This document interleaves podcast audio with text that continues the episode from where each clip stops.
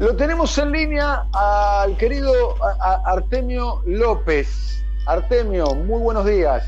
Te escuchamos. ¿Qué tal? Atento a lo que estabas comentando, narrando esta crónica medio anunciada, pero que, bueno, siempre es interesante confirmar que está sucediendo lo que era previsible. Bueno, Nieto mereció incluso eh, semblanzas acerca de su personalidad y su proximidad al presidente Macri por el diario La Nación, que le, dedicó casi toda una página a este joven brillante que era la, mano derecha de Mauricio Macri. Es imposible que eso vaya para atrás, es, el vínculo es orgánico, como es orgánica también el vínculo con estos sectores que aparentemente están escindidos de la lupa pública, pero eh, yo creo que no tiene ningún fundamento esa decisión. El hecho, el otro día nos enteramos de que se hacían investigaciones a través de cámaras ilegales que estaban puestas a disposición de la producción de una un, periodista en particular. No lo voy a nombrar porque no tiene demasiado sentido, pero que esas cámaras surgían de la dirección de monitoreo del gobierno de la ciudad, que al mismo tiempo ha generado un documento junto con María Eugenia Vidal, el gobernador Larreta, eh, sugiriendo que no hay ningún vínculo orgánico entre la dirección de Cambiemos, la dirección política de Cambiemos y las, escuchas ilegales, pero al mismo tiempo van a averiguar qué es lo que pasó porque también los escuchaban a ellos. O sea, es evidente que la situación del conjunto de la fuerza y que el conjunto de los referentes políticos del macrismo, a medida que avanzan las investigaciones y que se sucede en el tiempo, es más insostenible.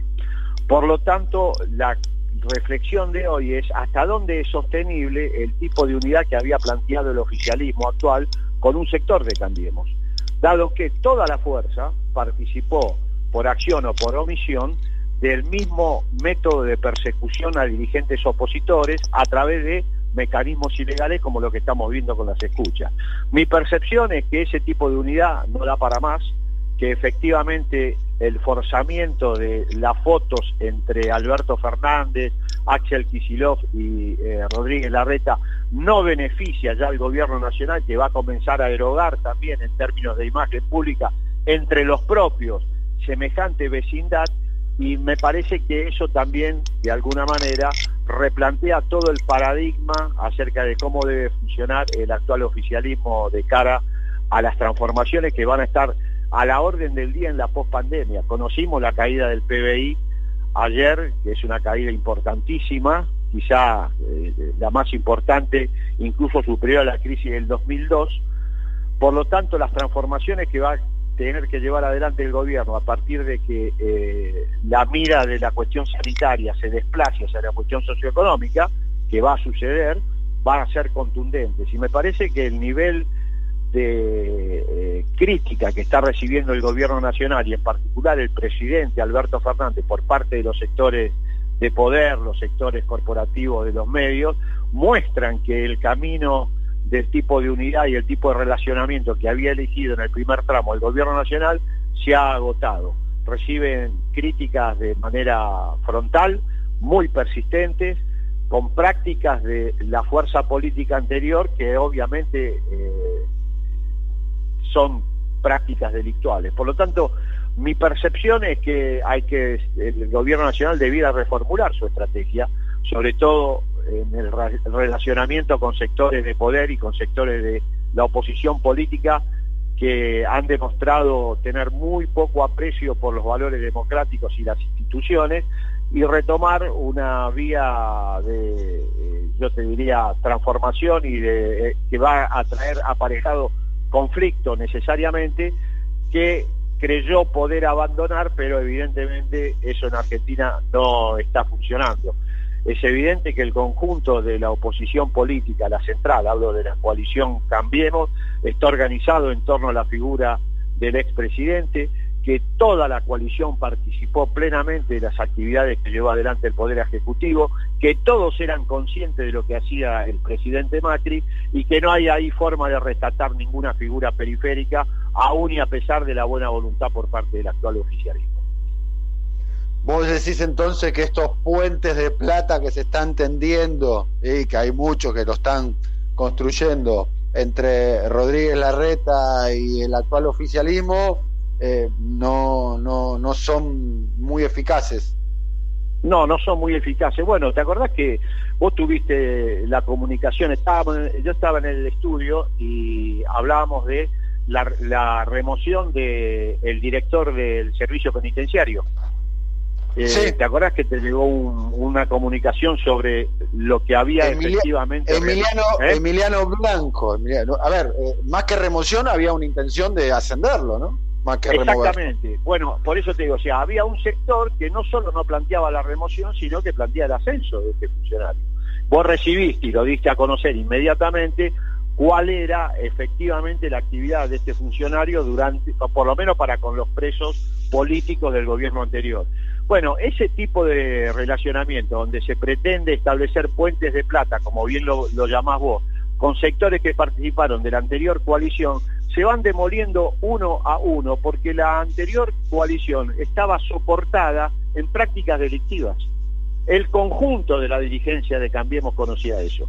Por lo tanto, no me parece pertinente tratar de aislar o de establecer vínculos de maridaje político donde lo que hay son un distanciamiento eh, enorme y cada vez más evidente eh, por la propia circunstancia de la vida política nacional. ¿Cómo se explican estos, esta, esta serie de detenciones y las que se van a suceder frente a una coalición que supuestamente tiene en su seno este, referentes que eh, pueden acercarse de manera democrática a convivir con el gobierno nacional y popular. Me parece que eso es imposible de sostener en el tiempo y va quedando claro de que esa estrategia hay que cambiarla, porque además ellos mismos te van llevando a esa circunstancia.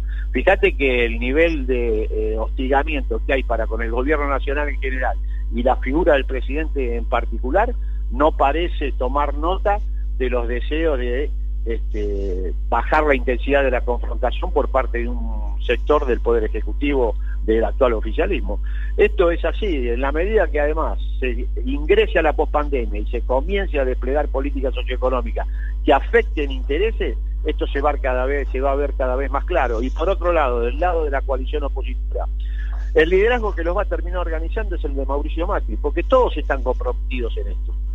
No es que solamente el presidente, porque a él se le ocurrió, el conjunto de la coalición está comprometida y no va a haber manera de que ninguno este, pueda eh, superar el liderazgo que los organizó para este tipo de prácticas. Por lo tanto, yo eh, tengo absolutamente para mí como cierto que la coalición opositora va a estar con este nivel de virulencia y en, crecimiento y con el liderazgo articulador de Mauricio Macri y obviamente lo que se desprende de eso, ¿no? Patricia Bullrich, eventualmente Miguel Pichetto, o sea, el núcleo duro de la coalición Cambiemos el que se va a imponer finalmente sobre los sectores más, entre comillas, moderados, porque todos participaron de estas prácticas delictivas que van saliendo a luz. Por lo tanto, acá no hay manera de poder establecer diferencias entre uno y otro.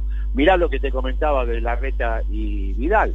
Acaban de generar un documento diciendo que no pueden, este, que ellos consideran que el presidente Macri no incurrió en ningún tipo de práctica este, delictiva. Y por otro lado son ellos los mismos espiados. Lo mismo sucede con el radicalismo que acompaña a Cambiemos acompañaron en todas y cada una de las este, maniobras que lleva adelante el Poder Ejecutivo en su momento, sabían de este tipo de prácticas, pero están generando documentos porque dicen que la expresidenta apagó los micrófonos en el Parlamento.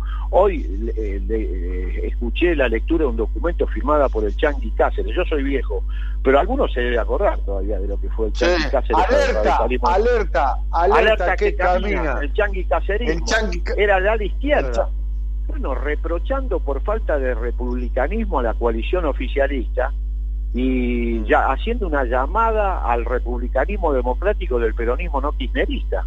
En hoy eso es lo que está pasando con el radicalismo. Han acompañado una práctica delictual cuando fueron gobierno y se asombran hoy por una este, por la culminación que ellos juzgan injusta de una sesión en en el Senado. Es insostenible ese tipo de maridaje político y ese tipo de aproximación. Como dice Roberto Marafiotti en la última nota que hicieron en análisis de discurso, que te la recomiendo en página 12, y te recomiendo también al autor, eh, la unidad que plantea el presidente está un poco forzada. Y es evidente que está cada vez más eh, claro que el forzamiento es definitivo. No podemos desconocer lo que está pasando con respecto a las, eh, escuchas, al espionaje ilegal, pero también con respecto a la posición de cada uno de los temas profundos que tiene la Argentina. Tuvieron una posición completamente opositora frente al impuesto a las grandes fortunas, una posición completamente opositora frente al tema Vicentín. Son dos modelos irreconciliables y van a confrontar.